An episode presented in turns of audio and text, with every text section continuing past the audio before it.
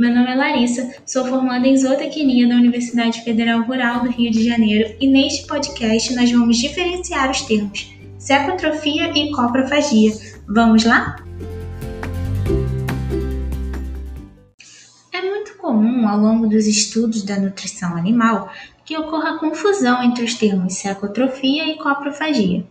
Entretanto, são palavras com significados completamente diferentes e devem ser usadas para definir diferentes ações dos animais. Vamos começar falando sobre a secotrofia. A secotrofia é uma estratégia nutricional da fisiologia digestiva do coelho, que permite o reaproveitamento de nutrientes que passaram pela atividade de degradação das bactérias. Ela é no colo proximal, onde ocorre a separação das partículas. Após a digestão dos nutrientes no intestino delgado, os resíduos saem do intestino delgado e chegam até o intestino grosso.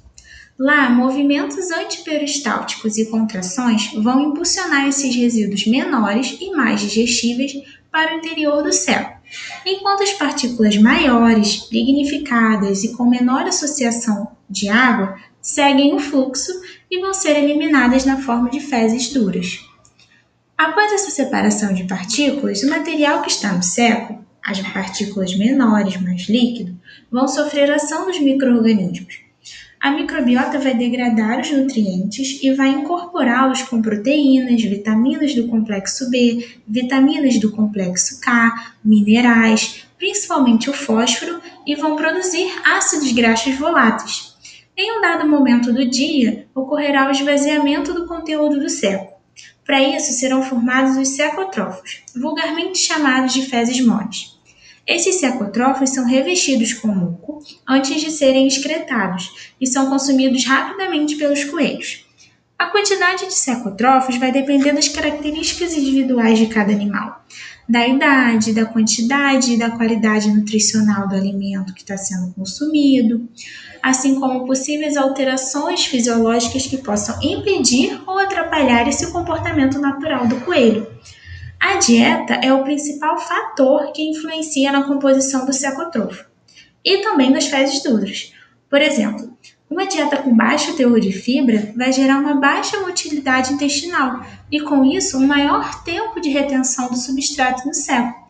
Se oferecida com frequência, essa dieta pode acabar ocasionando distúrbios como diarreia e compactação secal. O consumo dos secotrófos também é influenciado pela iluminação, influenciado também pela forma como essa dieta é fornecida, pelo manejo diário, pela densidade populacional e pelo ciclo circadiano de cada animal. Os animais mais jovens normalmente consomem durante o dia, enquanto os animais adultos ingerem mais secotrófos durante a noite. Os secotrófos são consumidos diretamente do ânus e são engolidos sem mastigação. Ao chegar no estômago, permanecem lá até que a camada de muco se desintegre e seguem os processos da digestão normal. Cerca de 15% das exigências nutricionais em proteína bruta dos coelhos em crescimento pode ser suprida pelo consumo dos secotrófos.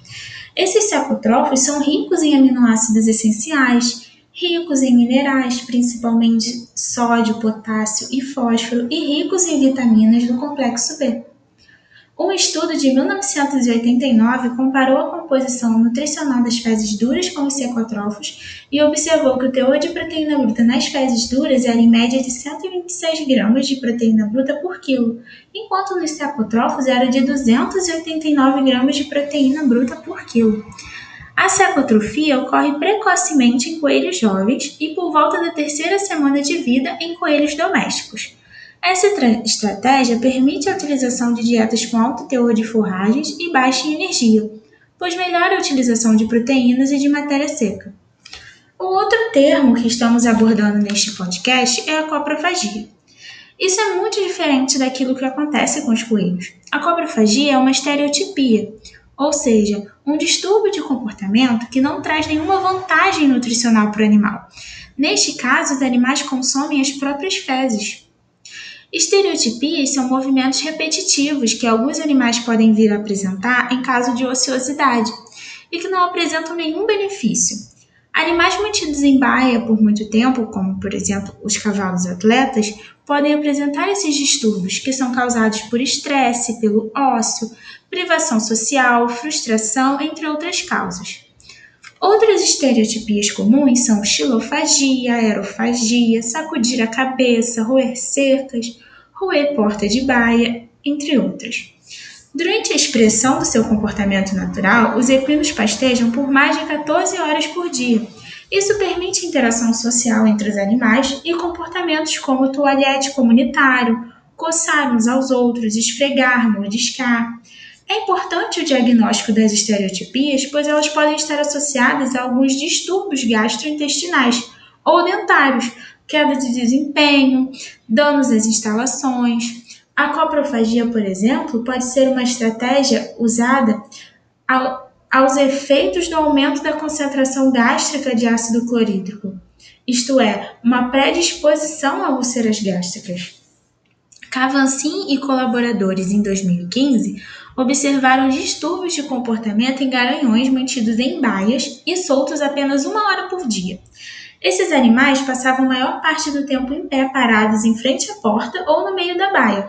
Escavavam o chão, atacavam a porta, mordiam a madeira da porta, demonstrando frustração, concluindo que a privação do convívio social, a falta de pastagem e o ócio ocasionavam elevados níveis de estresse nos equinos. Pagliose e colaboradores, em 2008, realizaram um estudo epidemiológico de estereotipias em equinos de cavalaria militar. Utilizaram 72 animais e demonstraram que 80% das estereotipias observadas foi a coprofagia, o ato de consumir as fezes. Nesse estudo, o maior consumo de fezes foi observado durante a noite, ou seja, no intervalo de tempo maior entre as ofertas de volumoso, e também em horários em que as fezes não eram recolhidas da baia. Observar se a presença de estereotipias em animais pode ser utilizado para avaliar o bem-estar. Então é isso, gente. Agora vocês já sabem a diferença entre coprofagia e secotrofia e não vamos confundir, ok? Espero que tenham gostado e voltem mais vezes. Beijos e até a próxima!